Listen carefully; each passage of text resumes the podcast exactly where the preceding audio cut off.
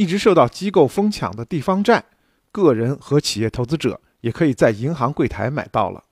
首批六个参与地方债柜台发售的试点省市分别是宁波市、浙江省、四川省、陕西省、山东省和北京市。从二零一九年三月二十五日起，这些地区的地方债即可陆续通过银行柜台来销售。目前参与地方债首批柜台发行承销银行的共有八家，包括工商银行、农业银行、中国银行、建设银行、交通银行、兴业银行、浦发银行和宁波银行。随着地方债柜台发售正式启动，意味着地方政府债券的一二级市场完全面向个人及中小投资者开放。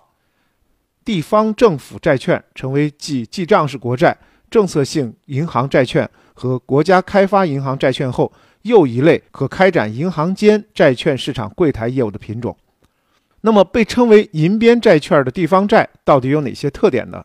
首先是低风险，因为有当地政府信用作为保障，地方债投资风险相对较低，其收入来源通常来自于。一般公共预算收入或项目对应的政府性基金专项收入。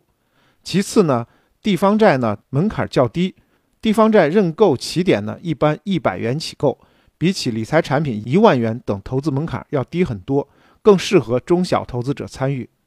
此外呢，地方债收入比较稳健，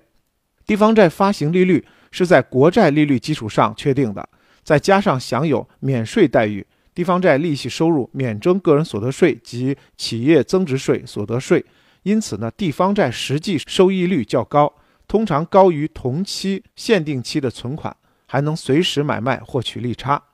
而且呢，地方债变现比较灵活，流动性也比较高。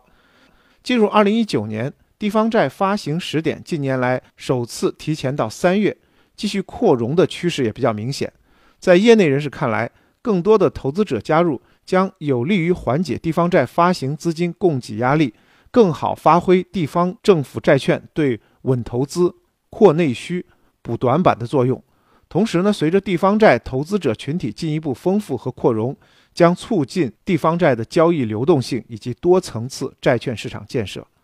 那么，对于广大个人投资者而言，地方债柜台业务开放，也为个人投资者提供了更多的投资选择，增加了资产配置的多元化和安全性。随着银行理财产品刚性兑付打破，地方政府债券作为安全性极高且收益比国债高的产品，未来将更加受到个人投资者的青睐。